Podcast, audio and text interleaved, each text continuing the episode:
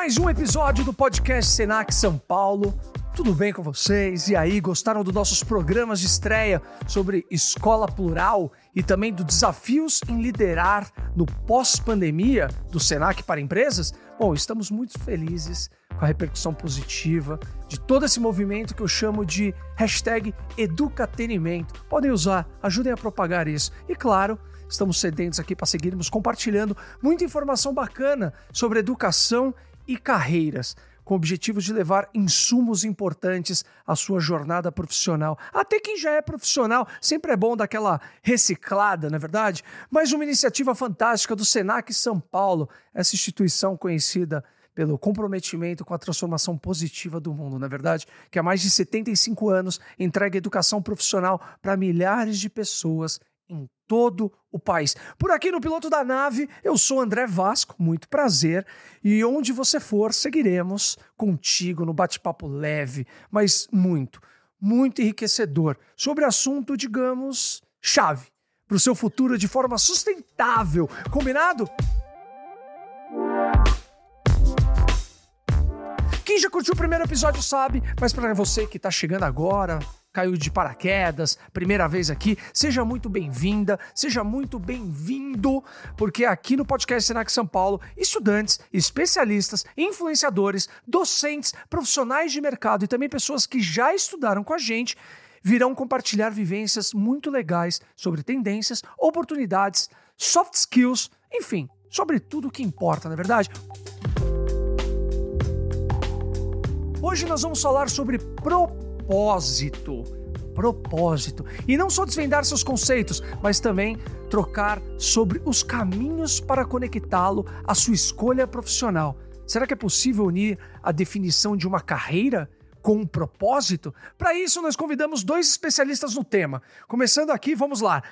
Aquecimento. Começando aqui por Alexandre Pelais, que é pesquisador e uma baita referência no assunto quando a pauta é o futuro do trabalho e o seu significado. Além de novas formas de gestão, práticas de liderança, ele é colunista da seção Lugares Incríveis para Trabalhar, do UOL Economia, e também fundador da consultoria de desenvolvimento Ex-Boss, que ajuda pessoas e organizações a conquistarem um relacionamento mais produtivo, construtivo e bem-sucedido.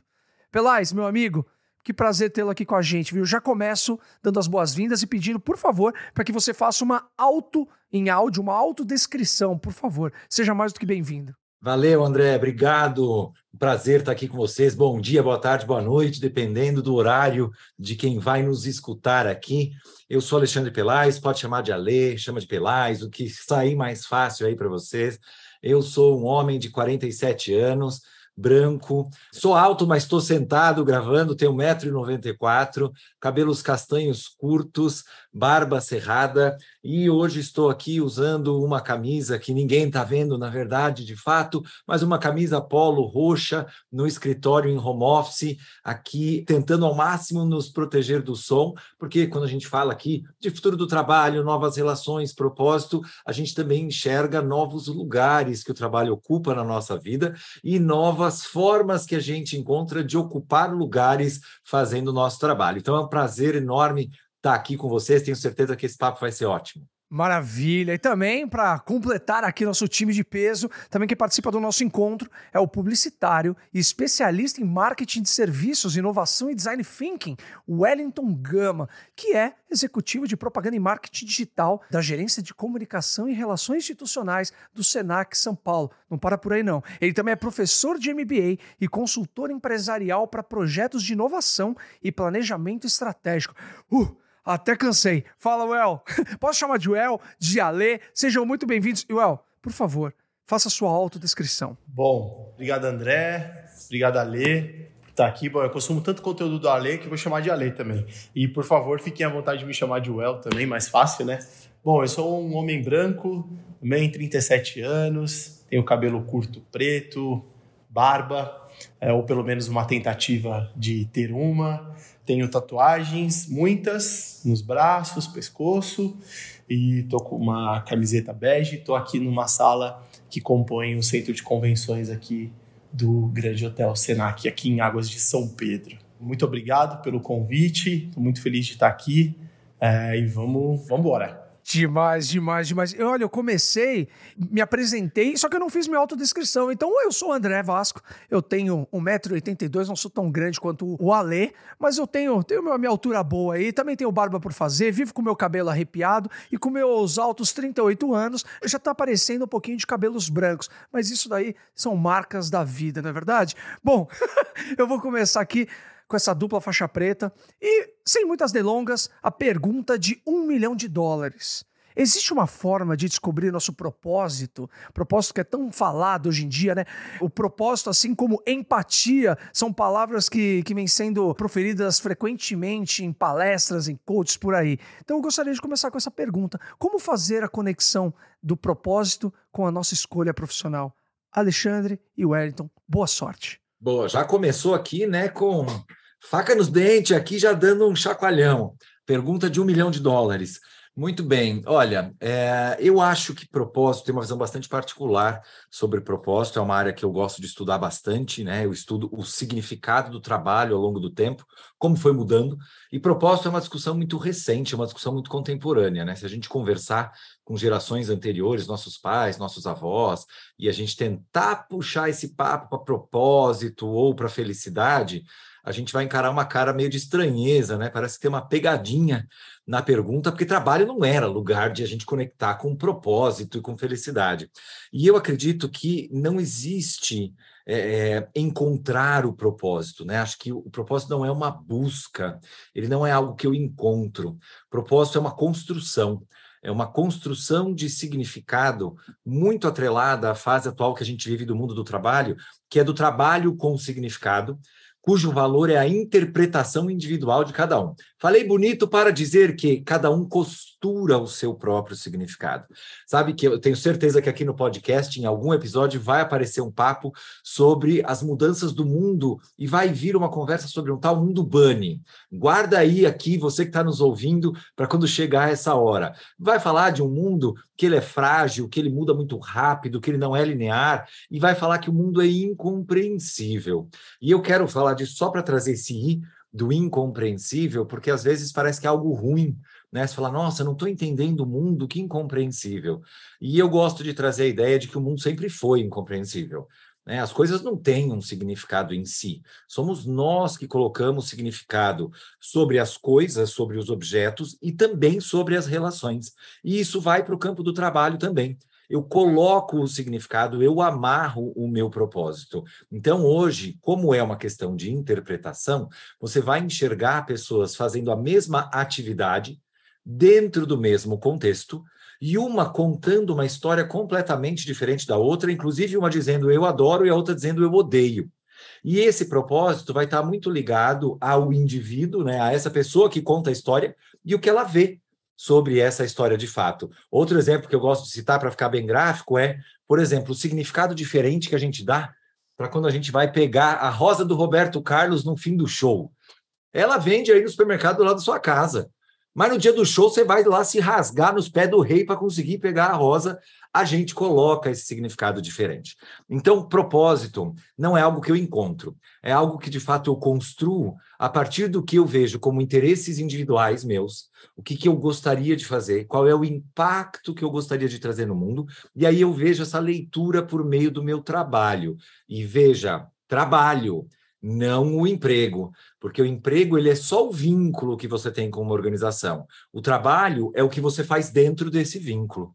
Então o trabalho, né, o propósito vai estar muito ligado com como você decide fazer aquela sua sua relação, o seu trabalho, a sua entrega. É, tem menos a ver com por que você faz algo e tem mais a ver com por que você faz algo daquele jeito. Qualquer pessoa pode ocupar o teu emprego, mas só você vai poder fazer o teu trabalho. Então, essa conexão de carreira com propósito, ela é uma leitura, né? Para finalizar aqui e deixar um outro exemplo, é, existe um caso que ficou bastante famoso na cidade de São Paulo há alguns anos, de uma ascensorista de um hospital de suporte a pessoas com câncer. O elevador dela tinha fila é, para as pessoas pegarem, mesmo com os outros elevadores vazios no hospital. E aí foram pesquisar, né? Por que, que as pessoas queriam pegar aquele elevador se os outros estavam é, vazios? e entenderam que o grande diferencial era de fato a Sheila, que era a pilota do elevador. E enquanto os outros ascensoristas enxergavam que o seu trabalho naquele lugar era levar as pessoas de um andar para o outro, a Sheila tinha uma história diferente. Ela contava que o trabalho dela era diminuir a dor das pessoas que iam fazer tratamento no hospital, das pessoas e também de quem as acompanhava. Então veja que o propósito foi traduzido por ela usando o lugar de trabalho que ela tinha naquele lugar. Ou seja, como é que eu posso descobrir o propósito? É construindo um propósito, olhando qual é o impacto que eu quero trazer dentro da oportunidade de trabalho que eu tenho naquele momento. E ela vai mudar ao longo da nossa vida. Ninguém tem um propósito estático, vai morrer abraçado nele, não. A gente vive várias humanidades e várias formas de deixar o nosso impacto. Então, essa é a minha visão sobre propósito.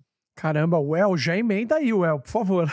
Pô, vou tentar. Vamos lá, o Ale é uma referência aí. Mas acho que o Ale fez uma reflexão importante que eu costumo sempre, quando vou falar de algo assim, né, ajudar na construção desse conhecimento que a gente está aqui construindo, né, essa reflexão, que é trazer um pouco como as coisas eram vistas antigamente, né? Então a gente ouvia muito assim: a vida começa quando o trabalho termina, né? Por muito tempo essa frase ela representou a relação das pessoas com o trabalho, né? Caracterizado por um ambiente que não tinha espaço para trazer emoções, para trazer o prazer ou para discutir algo que é, estivesse ao encontro do, disso que hoje chamamos de propósito, né? Como o próprio lei disse também, uma discussão recente, né? Trazer esse nome para as coisas, né? Mas contudo, o trabalho mudou, as gerações mudaram, as pessoas mudam, né? Eu gosto muito de trazer é, essa perspectiva para reforçar a visão de que propósito não se trata de, de um simples modismo, né? É algo que que tá, que tá aí, tá colocado, né? E entender esse termo,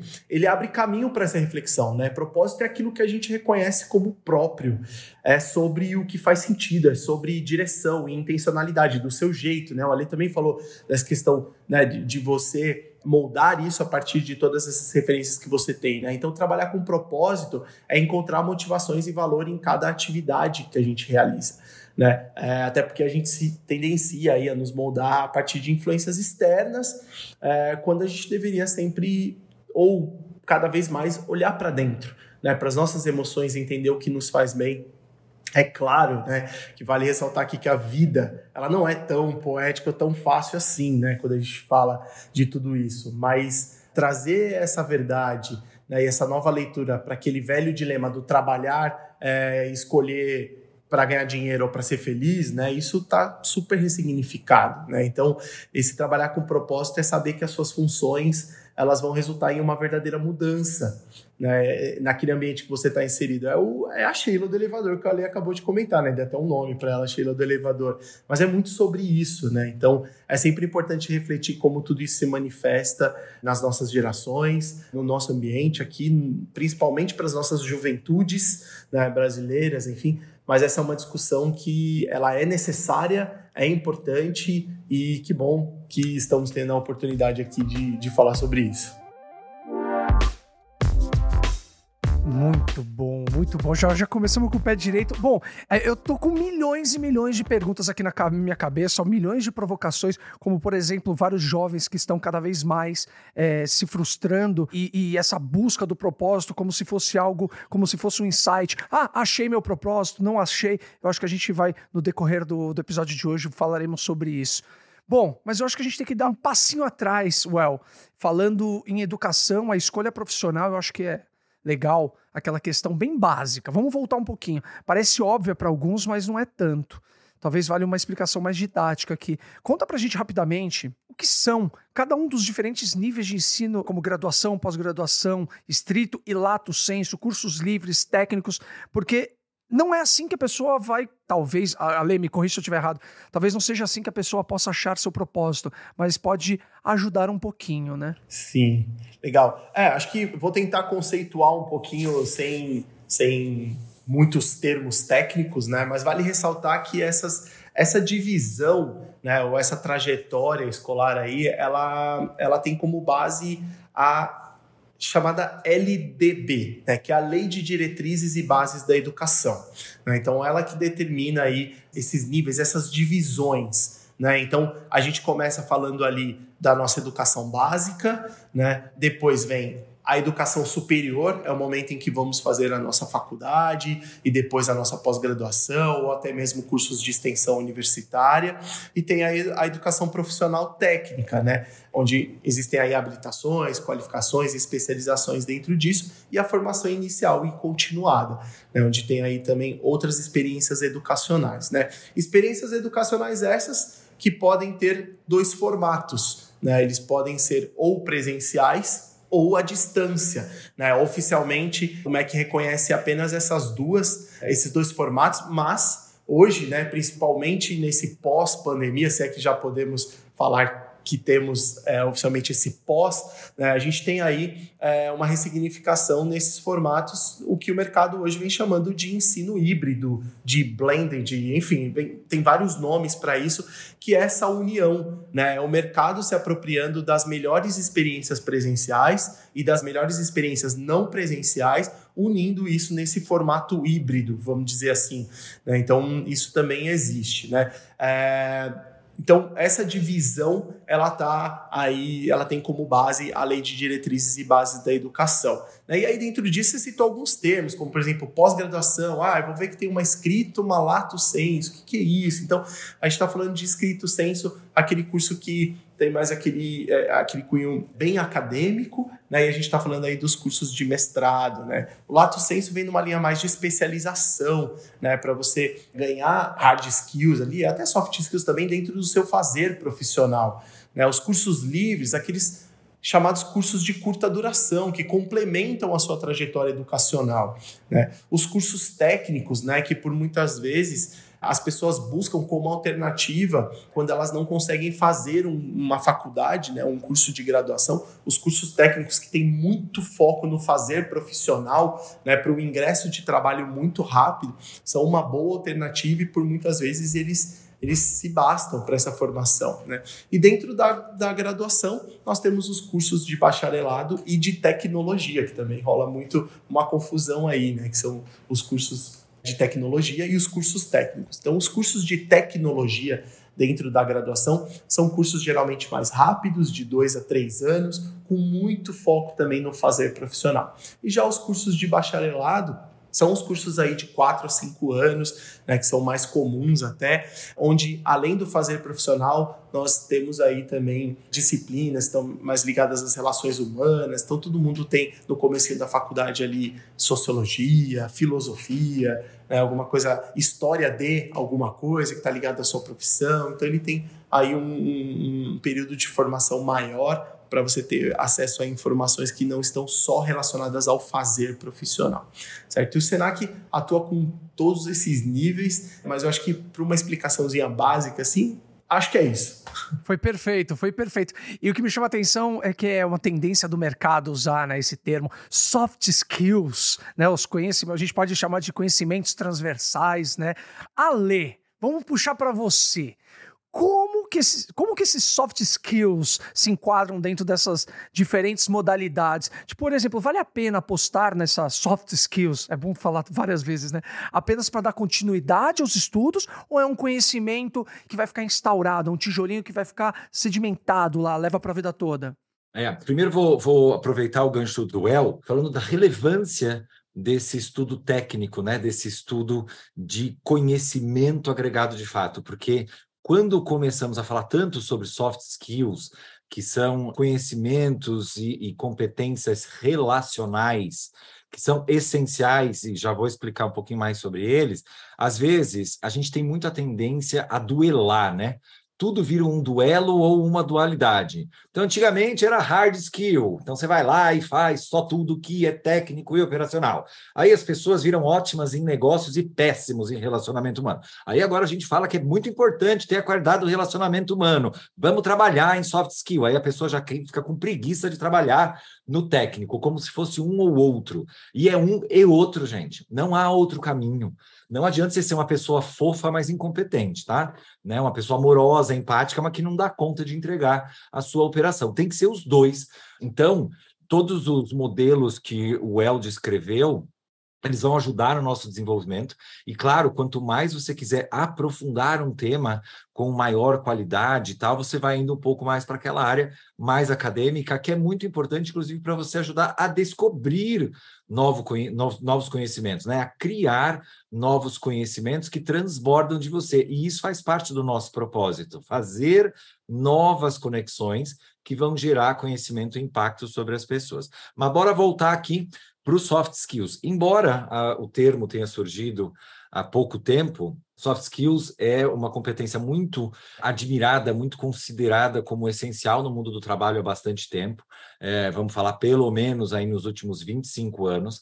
Qualidades relacionadas à sua capacidade de ter relações positivas, inteligência emocional, leitura de cenários, autoconhecimento e autoconsciência, que são duas coisas diferentes.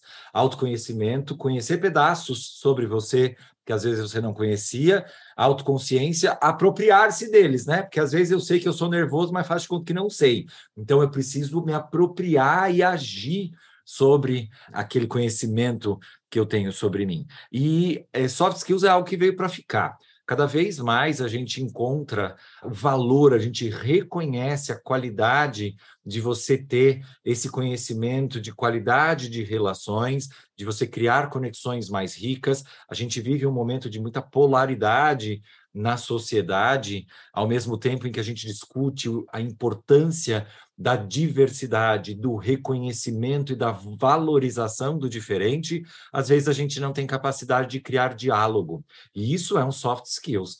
Então, falar sobre empatia, falar sobre reconhecer quem você é no outro, são competências muito importantes para que a gente possa criar relações de valores. Inclusive, agora a gente começa a falar um pouco e reconhecer nas empresas que RH nunca foi ou nunca deveria ter sido uma área de recursos humanos, mas sim uma área de relações humanas, porque é isso que a gente costura dentro do mundo do trabalho. Relações humanas. Cada vez mais será muito raro uma ocupação que vai depender unicamente da atuação de um ser humano com a coisa, com o objeto. Né? Cada vez mais a gente vai ter relações de seres humanos com seres humanos. E a automação vai tomar conta dos processos de fazer as coisas de fato. Então, invista sim em soft skills, invista em autoconhecimento. Isso não é só para sua carreira, isso não é só para o seu mundo do trabalho, isso transborda para sua relação com a sua família, isso transborda para sua relação com a sua comunidade e para a sociedade. E aí a gente começa já a ver um propósito expandido, sabe? Que o meu propósito não é só ter um impacto positivo na carreira, é ter um impacto positivo no mundo. E aí as empresas, o meu emprego, vira uma forma de eu desenvolver uma competência que é me tornar um melhor cidadão. Já imaginou se toda empresa reconhecesse que ela é também uma plataforma de desenvolver as pessoas para uma sociedade melhor, para onde é que a gente vai, né? Então tem uma potência muito grande no desenvolvimento de soft skills. Caramba. Well, você falou do. A gente falou aqui do, das alternativas. Eu gostaria, para as pessoas que nos ouvem, com certeza, elas caso elas se interessem por alguma dessas alternativas, quais são as possibilidades de bolsa e programas de incentivo que o Senac São Paulo oferece? Eu acho que cabe perfeitamente se a gente falar assim como informação, né? Legal, não, com certeza. E até antes de comentar sobre as nossas políticas de acesso, né, vale ressaltar que todas elas possibilitam que as pessoas tenham acesso a uma educação ou a experiências educacionais aqui no Senac que vão realmente conectá-las ao mundo do trabalho. Né? O nosso, nossa forma de educar, né? ela contempla uma formação aí para a cidadania, com autonomia, com atitude empreendedora, estimulando os nossos alunos a serem protagonistas das suas próprias histórias. A gente dá um nome para isso, é o jeito Senac de educar. A gente constrói a nossa trajetória a partir desses valores e também das histórias de vida das pessoas que passam pela nossa instituição. Né? E garantir acesso à educação é um compromisso importante né, e promover essa conexão com o mercado ainda mais. Né? E, e se tem alguém que sabe falar de educação, e se alguém é o SENAC, por conta né, de toda a nossa história. Nós nascemos do mercado para o mercado. Né? Então, essa conexão com o mercado ela está muito mais que colocada para nós. Né? Só agora em 2022, o Senac teve e tem, né, porque o ano ainda não acabou, mais de 150 mil vagas em cursos técnicos e cursos livres. Isso compõe o nosso programa Senac de gratuidade.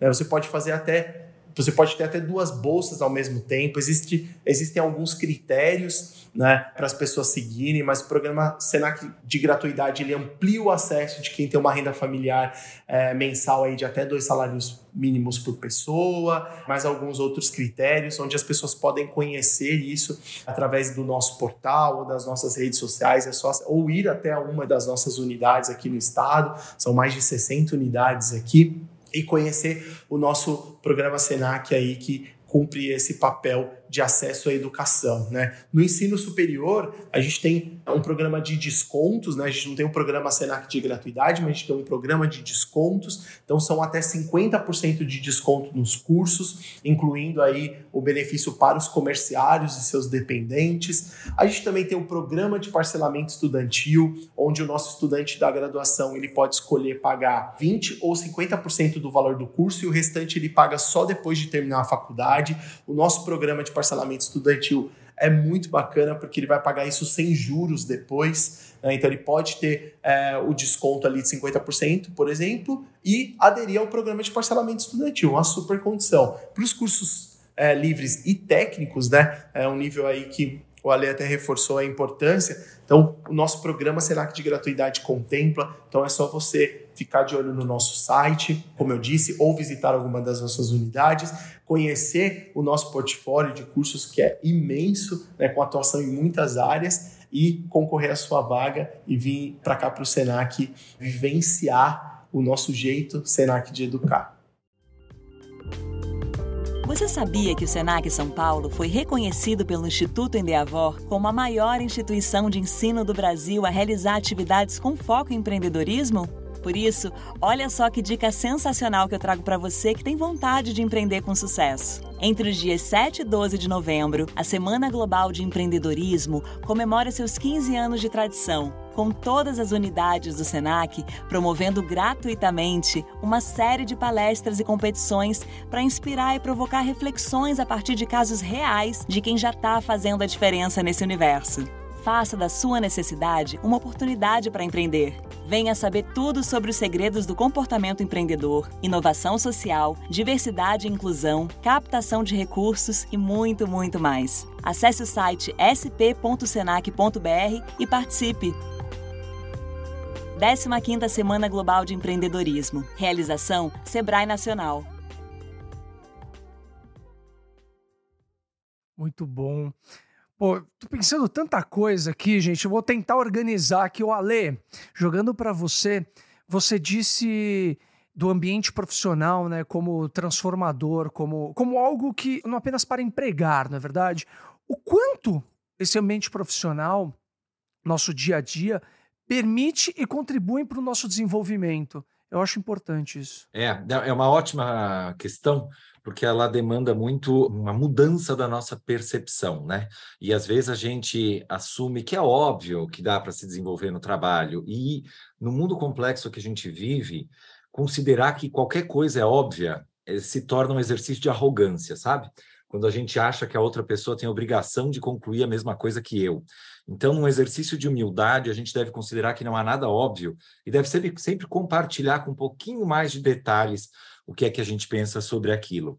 Eu acredito que o ambiente profissional tem, oferece a oportunidade de desenvolvimento muito grande para nós como indivíduos, como cidadãos e como profissionais, claro, né, para que a gente melhore a nossa performance e possa alcançar novos níveis de impacto e desenvolvimento de carreira de fato, mas ele depende muito da nossa intencionalidade de absorver os aprendizados. Então, existe hoje uma competência que foi mapeada aí nos últimos cinco anos pela McKinsey, que é uma das grandes consultorias de gestão do mundo, que se chama aprendizagem intencional. Quanto é que eu estou afim de aprender a partir do meu envolvimento com uma determinada atividade. Porque eu posso fazer todos os cursos que o El acabou de me explicar aqui e tá brisando.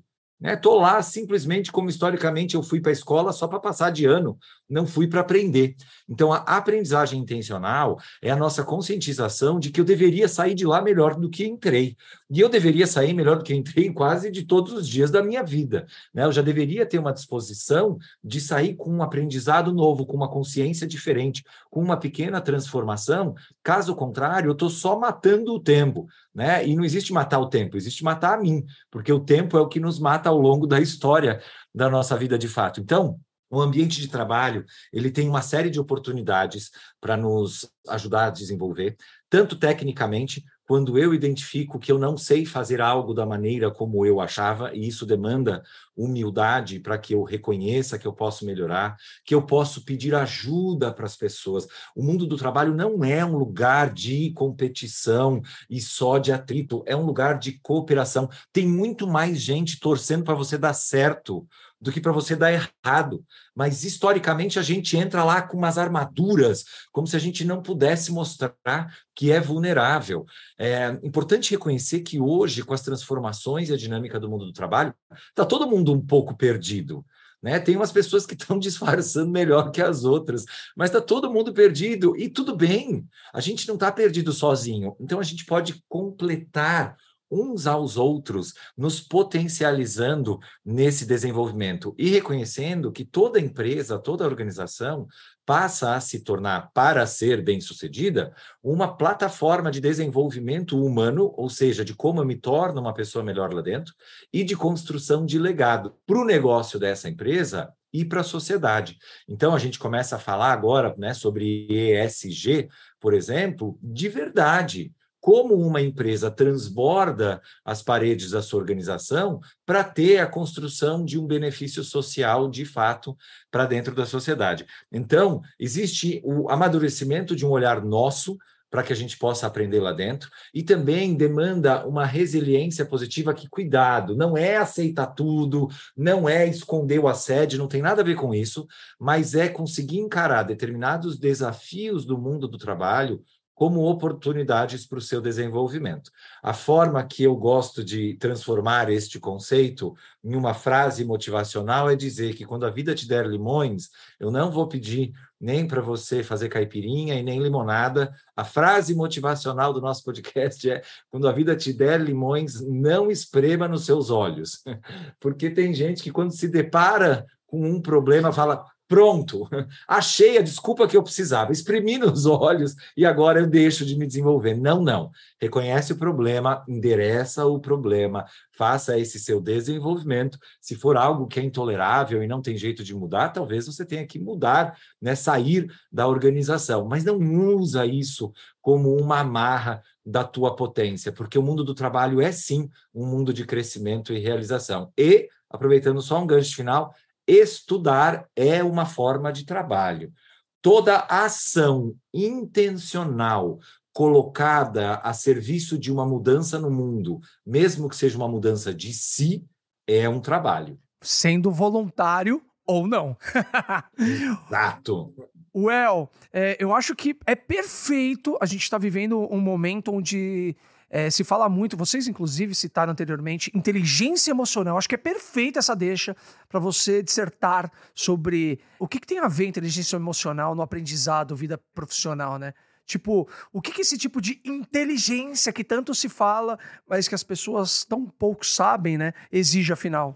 Legal. É, acho que é, é importante essa reflexão. Quero pegar um, antes um, um pouco do que o Ale falou, né, porque como instituição de ensino, a gente essa pauta está muito presente, obviamente, né? Porque as novas gerações aí a gente vem vendo movimentos, né? Então eu estava lá ontem no LinkedIn aqui do Ale e eu vi né, um conteúdo que ele postou lá que fala que de uma pesquisa que fala que 50% da geração Z prefere estar desempregada e infeliz no trabalho, né? E para os milênios essa porcentagem é de 55%. Então a gente está lidando com um pessoal aí é, e com uma geração, né, aqui duas gerações no caso, né, uma mais nova, uma intermediária, aí, vamos dizer assim, que vem ressignificando essa maneira, né? E falar de soft skills que nós já falamos, de competências socioemocionais, de inteligência emocional, é uma pauta importante, né? Acho que é, é bacana a gente até. O Ale já falou bastante sobre isso, mas acho que é importante a gente é, também cada vez mais acomodar esses assuntos, né? Então,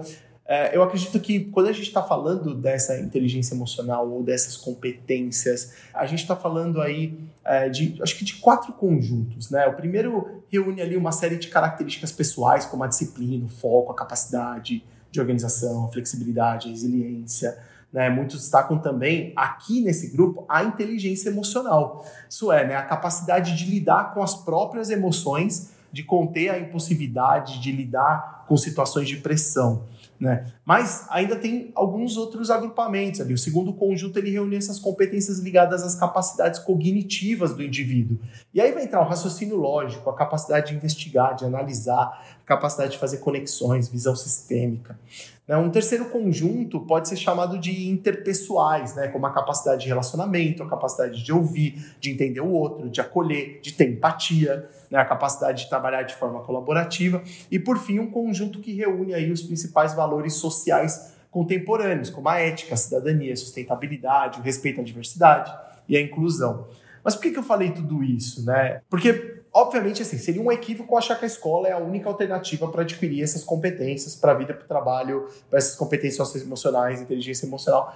Afinal, trata-se de um movimento contínuo e a gente já conversou sobre isso aqui. Mas é claro que a escola tem um papel privilegiado nesse processo. Né? Isso se dá principalmente pelo estímulo à realização de projetos, especialmente aqueles baseados em situações reais, pelas vivências práticas propiciadas pela escola e pela adoção de propostas pedagógicas mais dinâmicas e flexíveis, que estimulam essa autonomia e o protagonismo dos nossos alunos. O Ale falou uma questão né, de, de estudar aquilo que faz sentido, a gente também acredita muito nisso. Né? Os nossos alunos do ensino médio, por exemplo, estão pautados ali em projetos de vida. Né? Eu enxergar em toda e qualquer disciplina que eu estou fazendo ali, desde a conta que eu estou aprendendo até algo mais, vamos, vamos dizer assim, mais moderno, que isso colabore para eu achar esse sentido e no porquê eu estou aprendendo aquilo. Né? E o avanço dessas práticas pedagógicas, ela promove mudanças significativas nas escolas e nas faculdades. Né? Eu citei o novo o, o ensino médio, por exemplo. Então, o novo ensino médio, por exemplo, né, ele passa que passou a vigorar no país esse ano, né, é uma prova disso. Os alunos podem optar por diferentes itinerários formativos, vamos trazer uma linguagem popular aí, por diferentes caminhos de formação, e os currículos são organizados por áreas de conhecimento, no lugar de disciplinas. Né. A realização de projetos passa a ser um componente estrutural desse nível de ensino, incluindo a realização aí dos projetos de vida, como eu disse. Então, acho que a educação tem papel protagonista nessa questão, é, colabora para que os nossos alunos tenham. Não que eles consigam ter inteligência emocional, né, mas a escola colabora para que as pessoas consigam obter isso, ou conceituar bem, entender, ressignificar e aí aplicar isso dentro da, das suas vidas. Olha só, e aplicar em suas vidas e hoje recebendo bombardeio de todo lado falando: "Não, você não tem que ter um emprego, você tem que empreender, empreender, porque tem que empreender". Ale. pois é. Hoje em dia muito se fala em estudar para empreender. Mas não só para, eles não falam para arrumar um bom emprego. Eu queria então que você explicasse o que é e como desenvolver essa tão bendita atitude empreendedora, esse papo de pensar com cabeça de dono realmente é uma nova forma de lidar com o trabalho? É assertivo isso? É, pois é, muitos jargões, né, muitas palavras que podem trazer diversos significados e algumas resistências, né? O termo mesmo, né? Pensar com cabeça de dono, ter visão de dono, tem gente que já fala, ah, mas eu não ganho igual o dono, então eu não quero pensar igual o dono. E, na verdade, o que a expressão quer dizer é simplesmente você ter uma visão empreendedora de um negócio, da sua participação, conseguir pensar além da sua tarefa. Porque se a gente for amarrar lá com o comecinho da nossa conversa, sobre propósito, eu brinco às vezes que existe uma doença moderna chamada propositite, que é a busca insana por propósito em absolutamente todas as suas atividades, como se você tivesse que ter prazer em tudo que você faz e absolutamente toda atividade, toda tarefa tivesse um significado muito profundo para você. E aí eu gosto de lembrar as pessoas de que todo mundo escova os dentes, né? Ou deveria. E, e, normalmente não é exatamente o momento mais feliz do seu dia. Você não para e fala, epa, chegou a hora favorita, eu vou escovar os dentes. Mas você sabe que ela é uma atividade necessária para atingir um resultado integral da, de manter a sua saúde. Por exemplo, se essa for a sua interpretação sobre o papel da sua higiene bucal. Então, a visão de dono, na verdade, é conseguir enxergar além da tarefa, é conseguir ter uma visão sistêmica ampliada de qual é o resultado que vai acontecer a partir de uma determinada atividade ou de um ciclo, né, de uma sequência de atividades. E está é, tá super conectado com empreender. E, de fato, existe uma interpretação equivocada hoje na sociedade sobre empreender como sempre criar algo novo.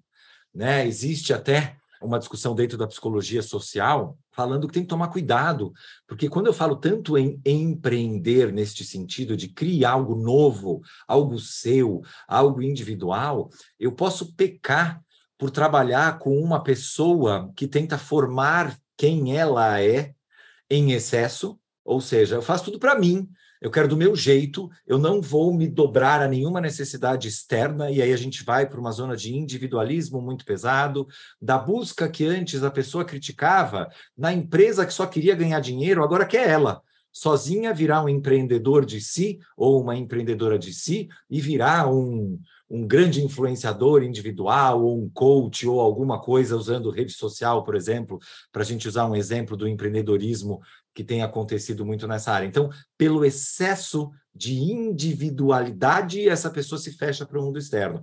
E pode acontecer um outro efeito, que é o efeito de a pessoa se tornar um indivíduo muito fechado pela falta pela falta de oportunidade, pela falta de suporte, pela falta de estrutura, pode parecer que esta pessoa está se tornando uma empreendedora, mas na verdade ela está carente de suporte.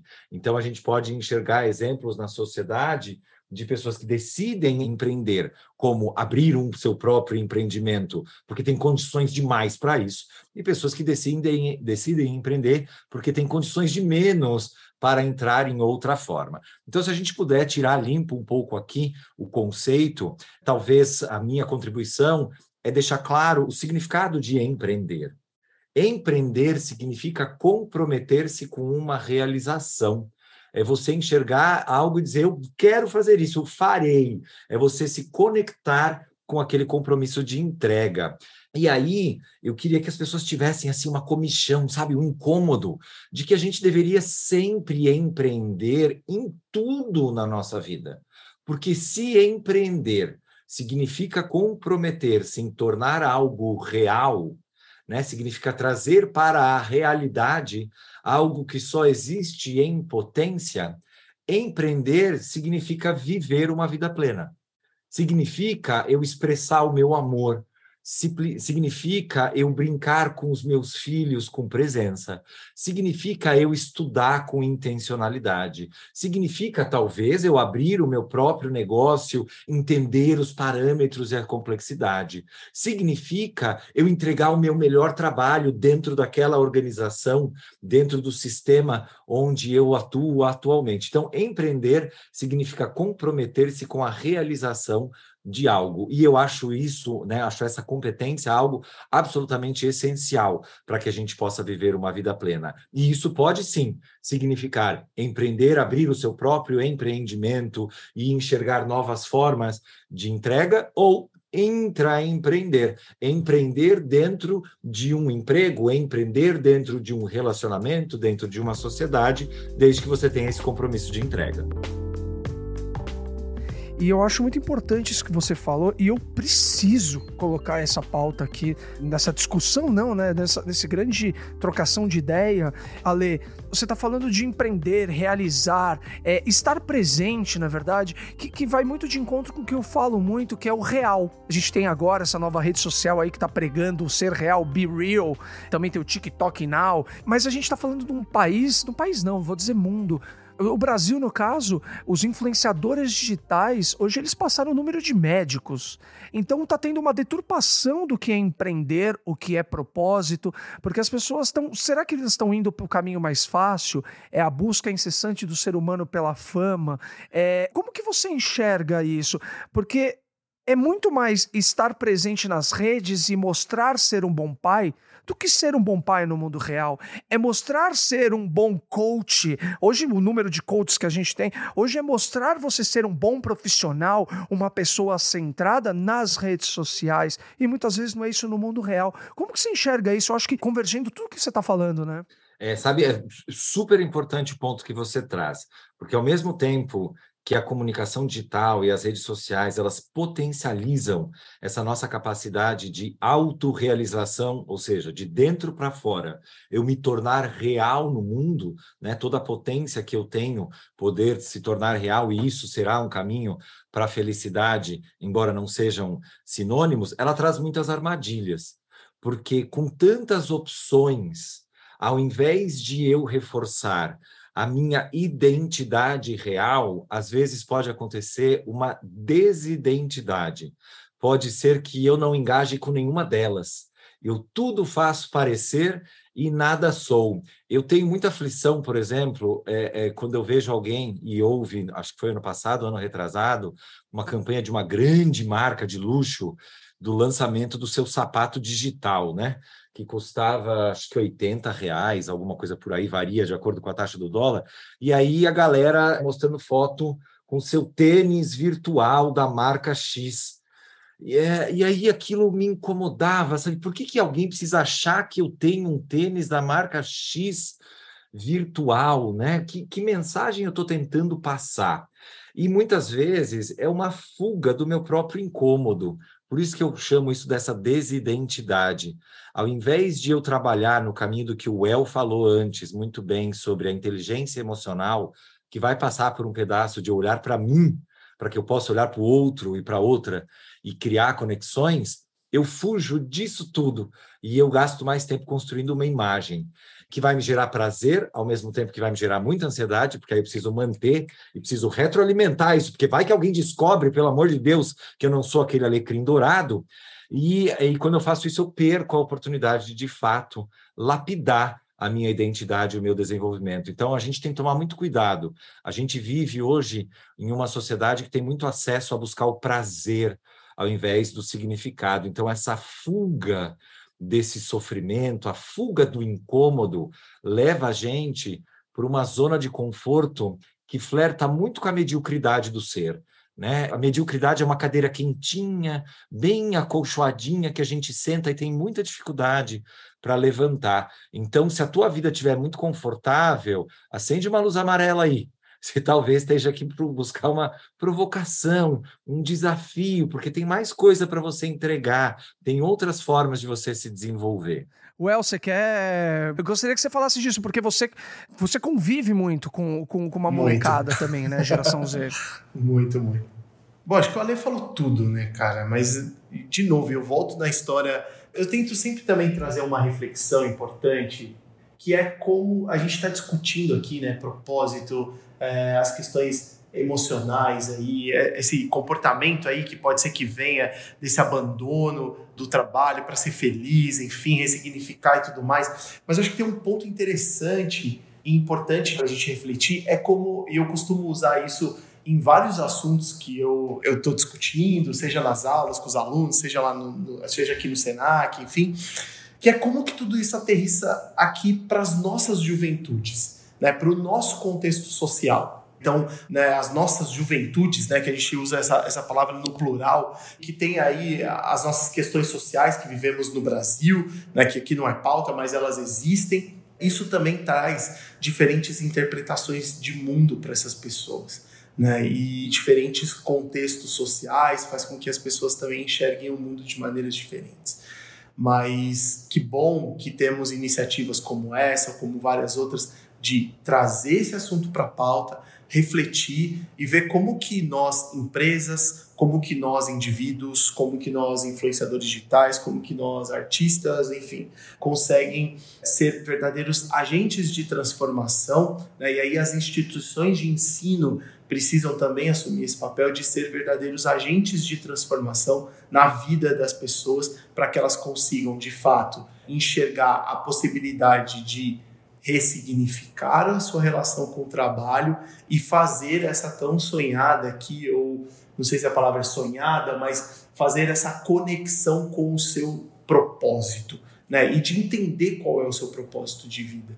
Né? Então, acho que, de novo, e repito, essa discussão é muito necessária e ela tem que ser cada vez mais frequente mesmo para possibilitar que as pessoas enxerguem isso, seja ouvindo esse podcast, seja vendo um outro vídeo, seja vendo uma palestra, um talk, ou no dia a dia das suas escolas. O mais importante, como você disse, nesse podcast, em talk, buscando, tem que usar esse livre comunicação que nós temos, né? Essa bênção que é a internet e todas as suas vertentes, uhum. né? Para ter referências. Eu sempre falo de referências. Quanto mais referências nós temos, com certeza menos preconceituoso e menos ignorante a pessoa vai ser. Bom, estamos falando numa época super importante, não é verdade? Bom, para fechar, então, eu acho que unindo todas essas pontas, senão a gente vai se alongar aqui, vão ficar horas e horas, porque isso aqui dá para ficar meses, quem sabe anos discutindo. É, chega um momento na profissão em que a pessoa sente a necessidade de devolver para a sociedade. A gente está falando de responsabilidade social, um monte de coisa aí. Parte do que ela aprendeu, da sua vivência. Como fazer essa conexão do propósito com a escolha profissional? Sabe que, que às vezes a gente até leva né, para essa análise, como você fez aqui a introdução, né? Chega um momento da profissão que a gente enxerga o outro. Eu acho que cada vez mais a gente enxerga o outro antes, e todo propósito vai acabar se conectando com enxergar a outra pessoa, os outros indivíduos. Vai ser muito difícil você escutar uma história de propósito em que a pessoa fale sobre si, sabe? Normalmente ela vai falar sobre como a realização, a concretização de um propósito, ela vem a partir da contribuição para a vida do outro. Então, quanto antes a gente conseguir enxergar que não existe eu sem o outro e sem a outra, mais rápido, possivelmente, eu vou me conectar com o meu propósito. Porque entre eu e o outro, como se tivesse um hífen nessa relação, eu outro, a nossa sociedade é formada pelo hífen, porque o que eu enxergo em você é sempre uma história, né? Ou vem sempre a partir de uma história do que eu vivi. Eu sempre enxergo um pedaço de quem eu sou quando eu vejo você. Então, na minha carreira, quando a minha profissão, às vezes eu me perco disso porque eu foco tanto na tarefa, eu foco tanto na escada organizacional que alguém desenhou, no sonho de chegar no cargo de gerente, de ganhar o carro da firma ou de ter o terno bem cortado com uma equipe grande, que a gente se desconecta.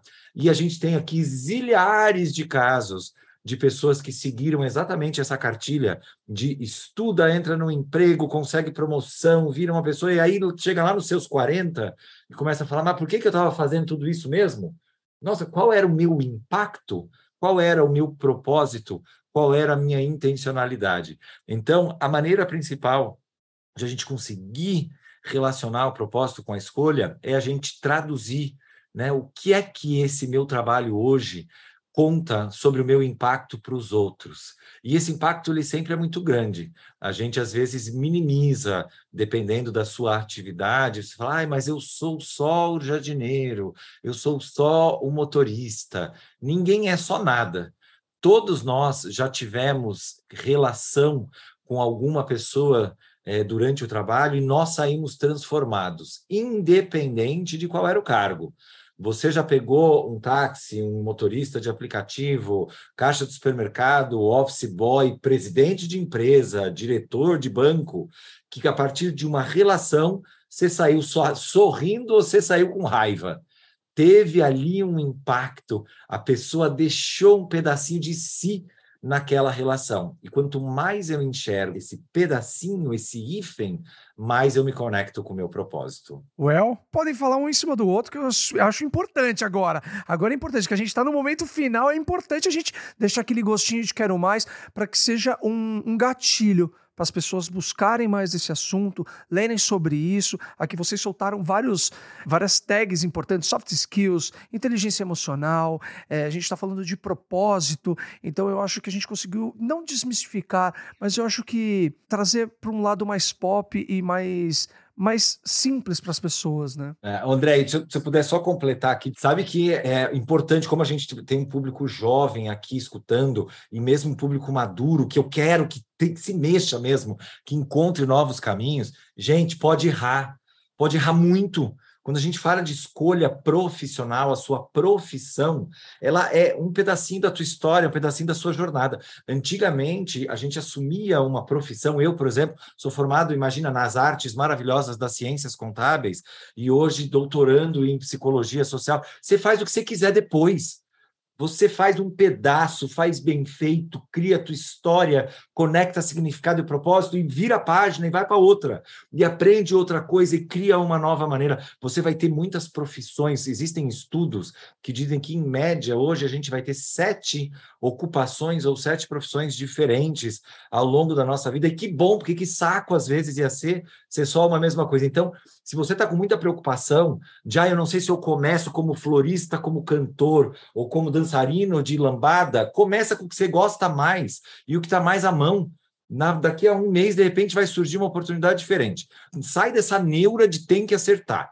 Não tem que acertar no quê, tem que acertar no como e o como vai ser esse teu empreendimento de si. Só queria fazer essa ressalva, porque eu tenho três filhos adolescentes e às vezes parece uma loucura de que eu tenho que acertar. Não tem que acertar nada. A gente não acerta no, na hora, a gente acerta na jornada. Perfeito, eu acho que o mercado dá nome para as coisas, né? E eu acho que o mercado vem falando muito disso no território das múltiplas carreiras, né? Porque as pessoas antigamente tinham também realmente essa ânsia de acertar, e aí elas precisavam testar alguma outra coisa ou obter uma outra renda, fazer o famoso bico. E hoje não, né? Hoje eu posso fazer isso de maneira intencional, né? Experimentar diversas carreiras, experimentar diversas experiências ao longo da minha vida profissional para isso, para que eu não tenha essa angústia de eu tenho que acertar. Não, tenho que testar, eu tenho que vivenciar. Né? E o André perguntou aqui, né, como fazer essa conexão do propósito com a escolha profissional. Acho que longe de mim trazer aqui uma resposta correta, mas acho que é buscar na educação a ponte para isso. Né? As experiências educacionais que promovem conexão com, aí, com outros colegas, com professores, com profissionais de mercado, pode ser um bom caminho para fazer esse, esse match aí, né, como as pessoas dizem popularmente, fazer esse match entre esse propósito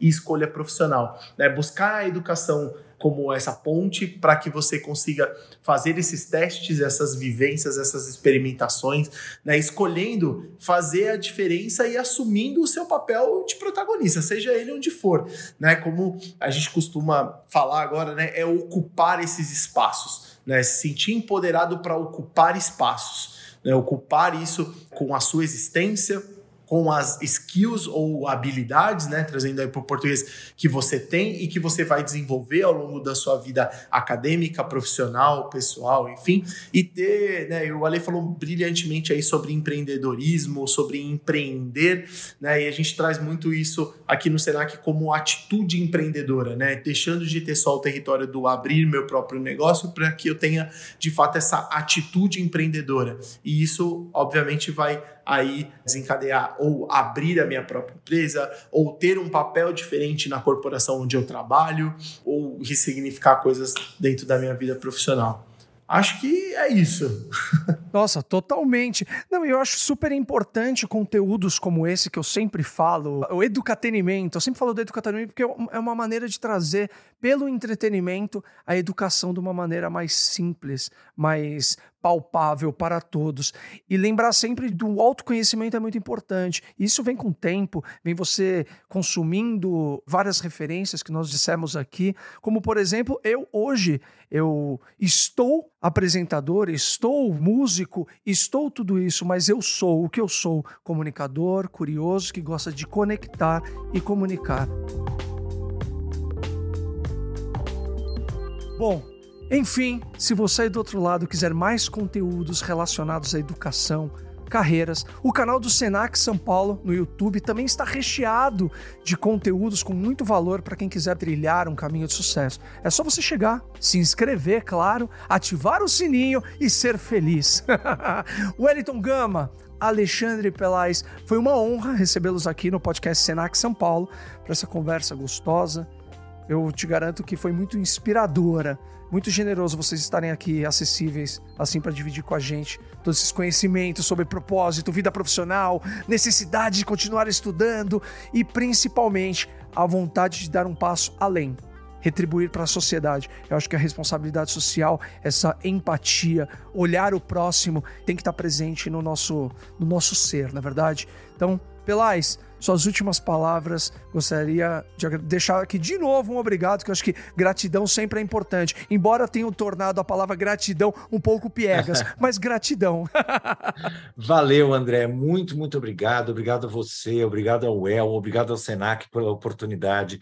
Acho que esse formato, a discussão leve, com reflexões rápidas, mais profundas, que possam ajudar a gente a sair um pouco do lugar onde a gente fica estacionado, são muito relevantes. Espero que quem tenha nos ouvido tenha curtido e saia refletindo, tenha feito anotações, se necessário, volta, escuta de novo e aproveito para convidar todos e todas que estão nos ouvindo a me acompanhar nas redes sociais, principalmente no Instagram, Pelais, onde eu compartilho conteúdo diariamente, para ver se eu dou um empurrãozinho, às vezes um abraço, às vezes um puxãozinho de orelha, às vezes um tapa na cara, para a gente conseguir sair desse lugar que a gente aprendeu do trabalho como sofrimento e chegar no trabalho como forma de realização. Fiquei super feliz, adorei o papo, adorei o aprendizado e espero estar com vocês em breve de novo.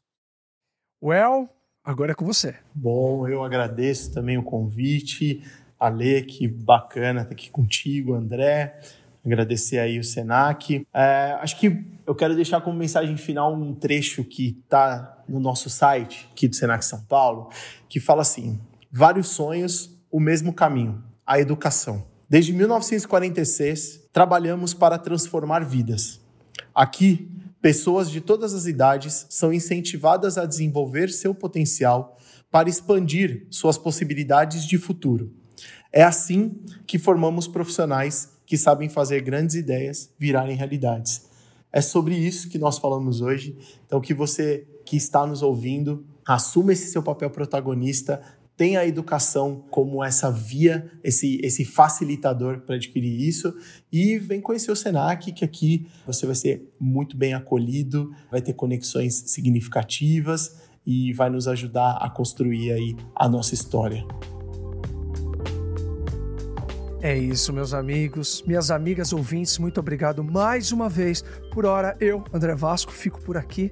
Feliz demais em saber que é possível ir além se desenvolver sempre muito, muito, muito mais. Ao infinito e além, como diria Buzz Lightyear. Se você gostou do programa, não se esqueça de compartilhar aí com a sua rede de contatos, redes sociais, grupos de WhatsApp, enfim.